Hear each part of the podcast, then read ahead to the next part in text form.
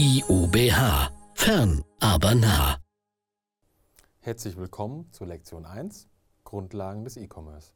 Mein Name ist Matthias Becker, ich bin Wirtschaftsinformatiker und ich werde Sie durch die nächsten Lektionen führen. Die Lernziele für diese Lektion. Sie wissen, welche Bedeutung E-Commerce in Deutschland hat,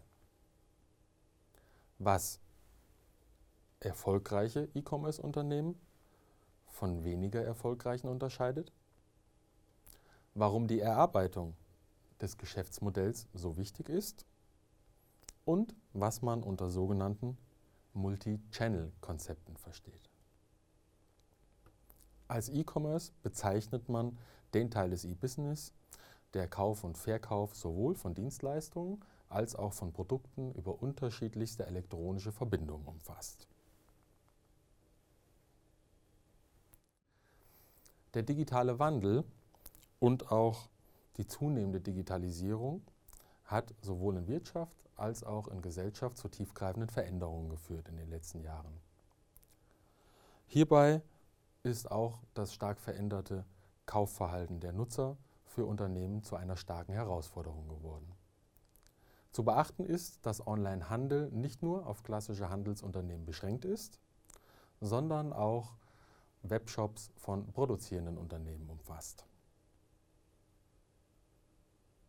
Schauen wir uns die Entwicklung im Onlinehandel an.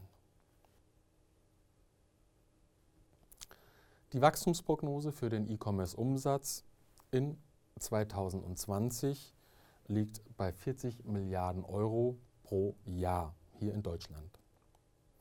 Ein früherer Eintritt dieser Prognose ist aufgrund einer sehr hohen Dynamik sehr wahrscheinlich. Gründe für diese hohe Dynamik sind unter anderem folgende. Zum einen der starke Ausbau der Netzinfrastruktur, der zu immer höheren Bandbreiten und zu einer größeren Netzabdeckung führt. Zum anderen eine zunehmende Digitalisierung von Produkten, wie zum Beispiel E-Books. Eine immer höhere Vernetzung der Nutzer. Eine auch immer stärkere Verbreitung von Smartphones und Tablet-PCs und das auch eben genannte sogenannte Multi-Channeling, was zu einer intelligenten Verknüpfung zwischen Online- und Offline-Märkten führt.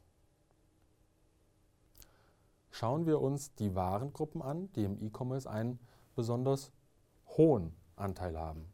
Hier finden Sie auch Ihnen bekannte Warengruppen wie Textilien, Medien, sowie Elektro- und Computerartikel. Bei den Warengruppen, die einen eher niedrigen Anteil im E-Commerce haben, finden wir beispielsweise Möbel oder Haushaltsgeräte.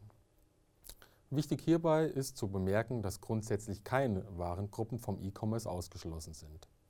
Wichtig für die Akzeptanz von Warengruppen im E-Commerce ist zum einen das Anbieterkonzept und zum anderen die Online-Affinität der relevanten Zielgruppen.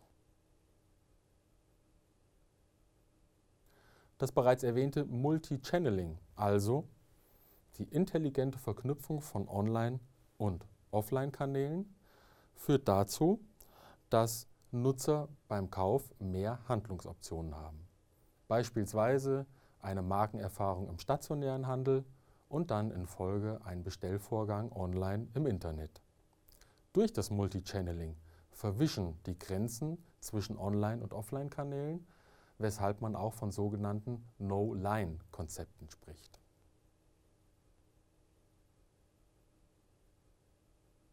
Im E-Commerce herrscht eine sehr hohe Dynamik, weshalb es besonders wichtig ist für Unternehmen, auf diese hohe Dynamik schnell und effizient reagieren zu können. Als E-Commerce-Erfolgsfaktoren für Unternehmen lassen sich vier spezielle Faktoren herausstellen. Erstens das Innovationsmanagement, welches es ermöglicht, neue innovative Produkte und Dienstleistungen mit hohem Kundennutzen zu generieren. Zweitens die Flexibilität, tatsächlich schnell auf veränderte Kundenanforderungen reagieren zu können. Die Nutzung von Netzwerkeffekten, hier sind insbesondere die Social Media, Social Networks zu nennen und ganz besonders eine hohe Bedienfreundlichkeit, die es Nutzern ermöglicht, relativ einfach und unkompliziert mit hohem Komfort online zu bestellen.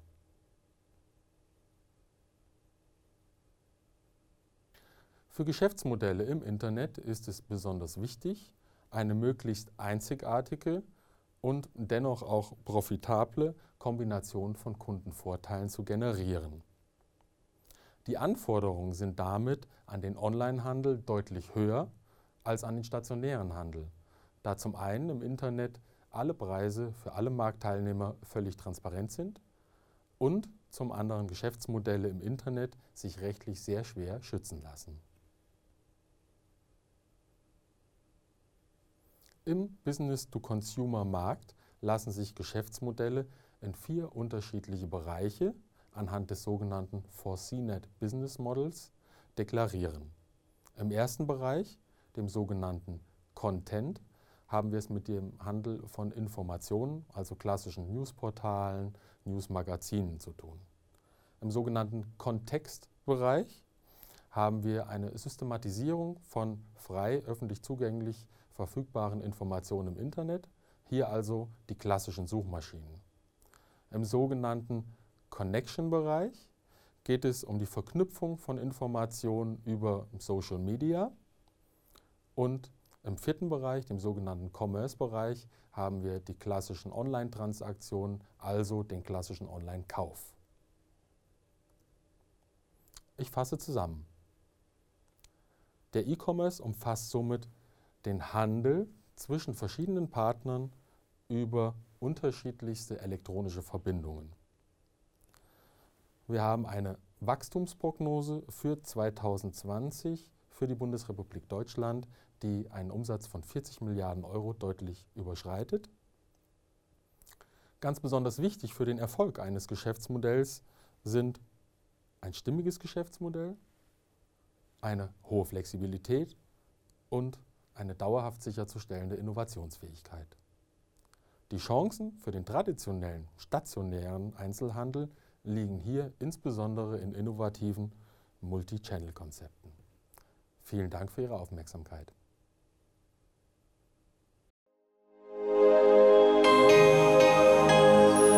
IUBH. Fern, aber nah.